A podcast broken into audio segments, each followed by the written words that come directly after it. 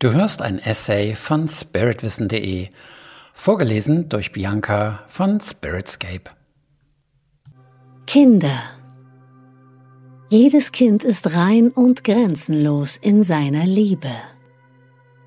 Die Kinderseele wird dadurch geschützt, dass sie in einer Art Trancezustand lebt. Dies hilft, den abhängigen Zustand der Kindheit zu ertragen.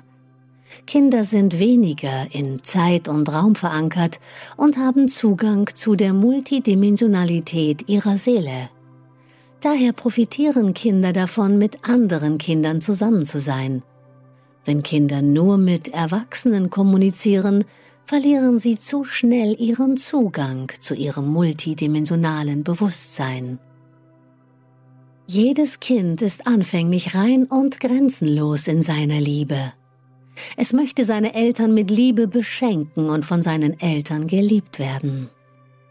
Es versucht, entweder durch Schönheit, Intelligenz oder durch Protest, die Liebe der Eltern zu aktivieren.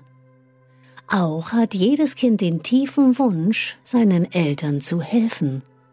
Dies führt häufig dazu, dass Kinder versuchen, die Probleme ihrer Eltern zu lösen, indem sie diese Probleme für sich selbst übernehmen.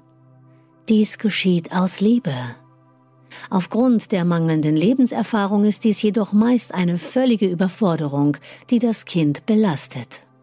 Kinder bringen unbewusst und auf natürliche Weise alle unausgesprochenen Konflikte zwischen dem Vater und der Mutter auf irgendeine Weise zum Ausdruck. Dies zu beobachten kann für die Eltern sehr hilfreich sein.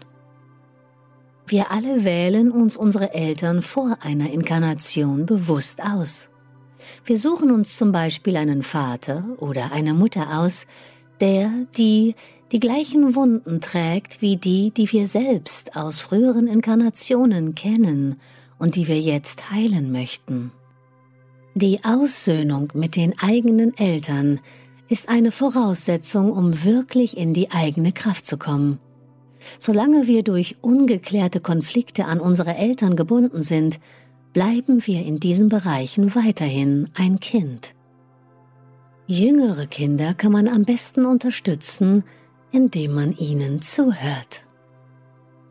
Der energetische Vertrag, den Kinder mit ihren Eltern vor ihrer Inkarnation vereinbart haben, um sie ins Leben zu begleiten, löst sich in den meisten Fällen mit Erreichen des 21. Lebensjahrs. Du hörtest einen Beitrag von spiritwissen.de. Den Text zu diesem und 140 weiteren Themen kannst du jederzeit auf meiner Website nachlesen.